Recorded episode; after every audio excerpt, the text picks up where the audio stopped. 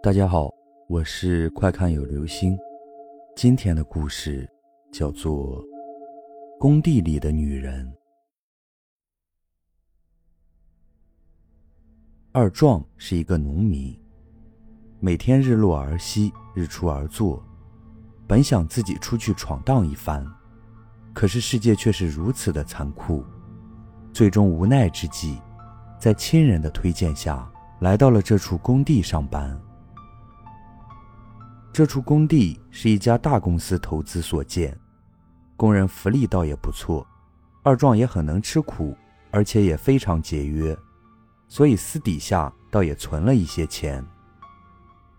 工地的前面便是一条河，这条河说大也不大，说小呢也不小。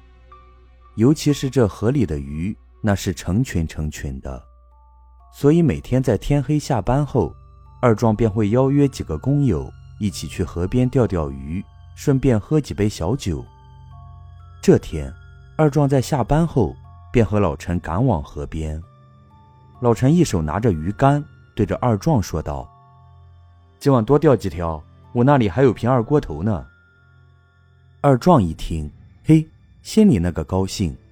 两人很快便到了河边，河面波光粼粼，皎洁的月光在河面浮现而出。可是仔细一看，河边却是不堪入目，垃圾成堆的漂浮在河边。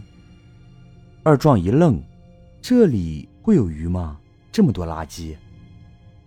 老陈一看，说道：“怎么会没有？昨天我们还来了呢。因为工程的运作，这条河迟早是要消失的。”老陈叹了一口气，道：“哎，钓鱼吧。”两人便在河边席地而坐，迎着月光，谁都没有再开口说话。这夜空下，只有两人手上那烟头猩红的火炭。突然之间，二壮一愣，顿时笑得眉开色舞。嘿，今天看来是钓到大鱼了。只见鱼竿被水下面的东西拉得紧紧的，看着那弯曲的鱼竿，老陈也是一笑。快快！快拉起来，不然就得让鱼给跑喽！二壮用力一拽，月光下，只见一只女人的高跟鞋被倒挂在鱼钩上。那是一只白色的高跟鞋，显得有些破旧。鞋面上除了还在滴水外，另有一丝如同血液般的血红液体在往下滴。二壮心里顿时纳闷道：“怎么会这样？该不会有人……”刚刚跳河自尽吧？二壮说完，便看向了一旁的老陈。老陈却是一脸的茫然，目瞪口呆的直直盯着河面。二壮一愣：“老陈，你是怎么了？”说完，便顺着老陈的视线往河面看去。可是河面除了波光粼粼的河水外，什么都没有。二壮见老陈愣着神。便挥手在老陈的眼前晃悠，随即老陈一声怪叫：“快跑！河里有鬼啊！”二壮看着老陈惊恐的面目，似乎不像是在说谎。再次仔细的往河中望去，只见河的正中，一只苍白的手徐徐从河面伸出。二壮也是吓得浑身哆嗦，一把扔掉了手上的鱼竿，两人夺路而逃。工地里的夜静得可怕，两人跑回了各自的工房里。二壮回到工房后，实在是因为太害怕了，准备好好休息一晚。可是突然之间，他发现了自己的床下有一只白色的高跟鞋。那不是在河里吊起来的那只高跟鞋吗？怎么，怎么被自己给带回来了？二壮哆哆嗦嗦的手捡起了那只白色的高跟鞋，丢到了远处的垃圾桶。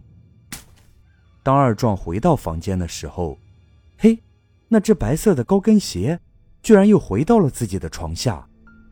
这下，二壮是彻底吓破了胆。而这时，房门被人推开了。二壮，今晚我们一起睡吧。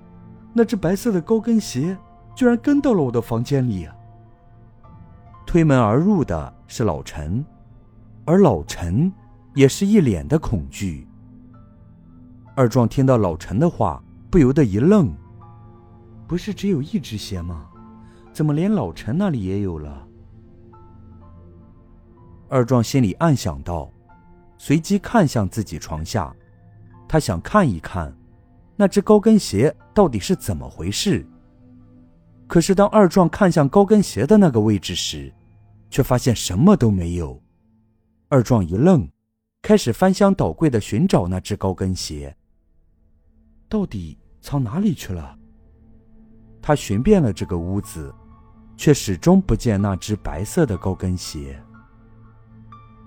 老陈看着翻箱倒柜的二壮，满心迷惑：“你在找高跟鞋？”二壮点了点头：“我这里也有一只。”可是现在却不见了。二人都是满心的恐惧，没想到居然真的有鬼。今天我们应该是冒犯了他。老陈的表情显得有些别扭，而二壮也是浑身鸡皮疙瘩。那我们要怎么办？二壮问道。因为自己还从没有见过鬼，也不知道到底要怎么办。老陈无奈的说道。先平安度过今晚吧，明天我们就离开这里。二壮也是赞成的，点点头。夜已经很深了，两人躺在床上，却是翻来覆去睡不着。正当二壮忧心忡忡的时候，门外传来了一阵敲门的声音。老陈这时突然之间撑起了身子，面色呆滞的往门口走去。而二壮却是满脸的恐惧，这老陈是被勾了魂了。只见老陈打开门后，跟随着一个满身还在往下淌着水的女人走。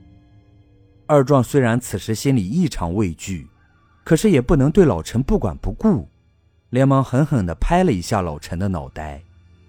而那个浑身淌着水渍的女人，恶狠狠地瞪向了二壮，随后就飘走了。二壮见那个女人飘到了工地的一个死角，消失不见了。老陈醒了过来，一听二壮说自己被勾了魂，顿时两人商量今晚就走，离开这里。虽然工资都还没有结，但是保命要紧。当两人匆匆走到工地的大门时，一个浑身淌着水的女人出现在他们的不远处。两人转头就往回跑，也不知道是怎么回事，两人竟然都迷了路，跑散了。最终，二壮回到了工房，他决定不再出去了。也不知道老陈回到家没有。二壮一脸后怕的喃喃细语道。第二天，工地传来了老陈的死讯。那老陈啊，也不知是咋的。就这么想不开，为什么想着跳河呢？二壮听得顿时浑身冒起了冷汗，他想着自己一定要离开，不然也是个死。可是第三天，又传来了二壮的死讯。